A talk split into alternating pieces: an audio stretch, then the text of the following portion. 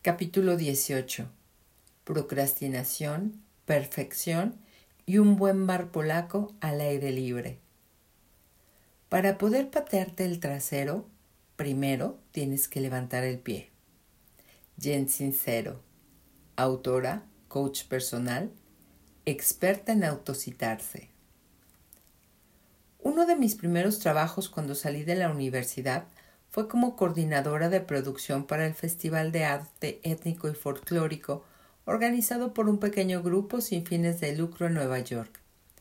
Me enteré gracias a una amiga de este trabajo y decidí que tenía que ganarme el puesto, aunque no tuviera experiencia produciendo y pensara que el arte folclórico era un poco aburrido.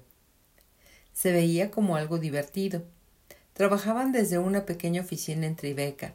Todos sabían mucho de música, podían llevar a sus perros al trabajo y el festival en el que trabajaría reuniría músicos, bailarines y artistas de todo el mundo en una gran fiesta en un bar polaco al aire libre en Queens. Así que escribí un currículum en donde enlisté logros como producir obras de teatro en la universidad, donde obligué a que mis amigas fueran a ver a mi novio actuar, fundar varias organizaciones en la preparatoria, como un equipo de trineo que no tenía competencia y en el que solo tuvimos una junta para descubrir cómo conseguir cervezas. Trabajar en la estación de radio de la universidad, donde platicaba con un amigo DJ mientras él trabajaba. Entonces me vestí con ropa de mi madre, que por cierto no me quedaba, y fui a la entrevista. Un par de horas después, mi bocota y yo teníamos un trabajo. Esa noche me recosté en la cama con los ojos abiertos. Dios mío, ¿qué hice? Soy un monstruo.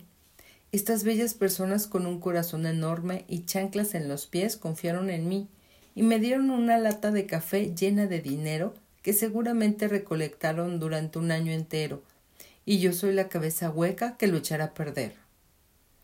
Pensé en confesar lo que había hecho, pero como no quería perderme a una buena fiesta, Decidí intentarlo y terminé trabajando con más esfuerzo que nunca antes en mi vida.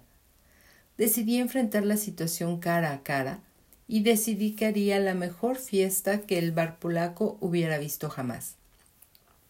Y lo logré espléndidamente, si es que me permiten decirlo. Logré que mis veintisiete amigos desempleados entregaran folletos, tomaran boletos a cambio de las ya mencionadas salchichas y cervezas gratis, ayudarán a sentar a los bailarines polacos en sus lugares, acomodarán a los vendedores de latkes y supervisarán el desfile de gaitas para que luciera sin un solo problema. Si hay algo verdadera, si hay algo que verdaderamente quieres, no estoy diciendo, al menos no necesariamente, que deberías mentir para conseguirlo, pero sí estoy diciendo que te estás mintiendo a ti mismo si no lo intentas. Al decir que no estamos calificados para algo, lo que decimos es que tenemos demasiado miedo de intentarlo, no que no podamos hacerlo. La mayor parte del tiempo no es la falta de experiencia lo que nos detiene, sino la falta de determinación para hacer lo que sea necesario y así poder ser exitosos. Ponemos tanta energía en crear excusas de por qué no podemos ser, hacer o tener las cosas que queremos y diseñamos las distracciones perfectas para frenarnos de nuestros sueños. Imagínense qué tan lejos llegaríamos si nos calláramos y usáramos toda esa energía. Aquí está la buena noticia. 1. Todos sabemos mucho más de lo que creemos saber. 2. Nos atraen las cosas en las que somos naturalmente buenos, lo que cuenta más que tener un diploma universitario en el tema, por cierto. 3. No hay mejor maestro que la necesidad. 4. La pasión derrumba el miedo. En retrospectiva me di cuenta de que estaba más preparada para el trabajo de lo que pensé. Soy hermana mayor, lo que significa que soy líder por naturaleza. Me encanta dar fiestas y puedo hablar con quien sea, aún con viejos rusos de 66 años que no hablan inglés y se están volviendo locos al no poder encontrar sus mallas. Después de eso, hice varias cosas más para las que no estaba calificada, pero también pasé mucho tiempo fingiendo que no estaba lista para hacer cosas que verdaderamente quería. Sorprendentemente, las veces que me aventuré a hacer algo fue mucho más divertido que cuando me quedaba en casa alistándome sin hacer nada. Ya sea un perfil en la página de citas en línea que no crees estar listo para publicar, un viaje que quieres tomar después de perder 5 kilos, o un negocio que quieras abrir después de juntar dinero suficiente, empieza ya, ahora, haz lo que sea necesario. Un camión de helados podría atropellarte mañana. Una vez pasé un mes entero preparando mi oficina para escribir un libro.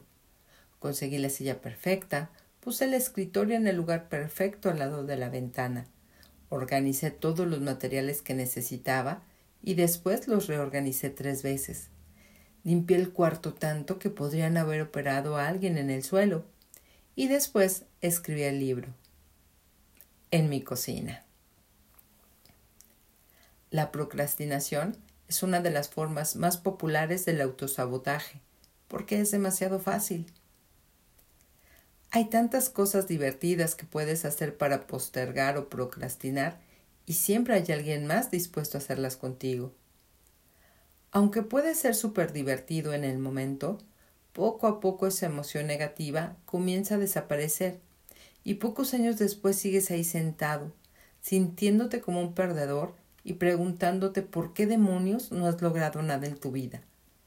O por qué la gente que conoces está recibiendo impresionantes ascensos, tomando vacaciones alrededor del mundo o hablando sobre la más reciente apertura de un orfanato en Camboya en la radio pública nacional. Si en serio quieres cambiar tu vida, encontrarás una manera. Si no, encontrarás una excusa. Para poder ayudarte a llegar a donde quieres ir en esta vida, aquí hay unos cuantos consejos de cómo dejar de postergar las cosas. Número 1. Recuerda que hecho es mejor que perfecto. Sube la maldita página de internet de una vez por todas. Manda el paquete. Haz la llamada o agenda una tocada aunque todavía no estés completamente listo. A nadie le importa o probablemente no se darán cuenta de que no está el 100%. De todas maneras y honestamente, nunca nada será 100% perfecto. Así que más vale que empieces ya. No hay mejor manera de hacer las cosas que cuando tienes un ritmo. El momento es algo maravilloso y altamente infravalorado. Así que párate y empieza. Ahora mismo. Número 2 date cuenta de dónde acabas. Cuando estés trabajando en lo que sea que estés trabajando o en lo que sea que finjas estar trabajando, ¿cuándo terminas exactamente? ¿Es cuando haces tu investigación? ¿O cuando haces una llamada intimidante? ¿O bien cuando piensas en cómo recaudar dinero? ¿O justo después de comenzar? ¿O cuando tienes que comprometerte? o cuando comienza a ponerse bueno, o justo antes de que despegue, o sin que haya salido aún de la cama. Si puedes señalar el momento exacto en el que dices, al diablo, me largo de aquí, puedes prepararte para el resbalón inminente al contratar coach personales asistentes, preparándote psicológicamente, delegando esa tarea en especial o haciendo a un lado todas las distracciones. Por ejemplo, digamos que descubres que cada vez que te sientas para conseguir una sala de juntas para hacer una llamada en conferencia, misteriosamente pasas horas en Facebook. Si eso te sucede, intenta desconectar el Internet o ve a algún lugar donde, en el que puedas hablar sin tener acceso a este, como un parque, tu coche o Antártida. Después, decide que tienes que hacer al menos cinco llamadas antes de poderte sentarse, sentarte a ver si alguien comentó la foto que publicaste de tu gato mientras se comía una papa. Número 3. Haz una apuesta con alguien en serio.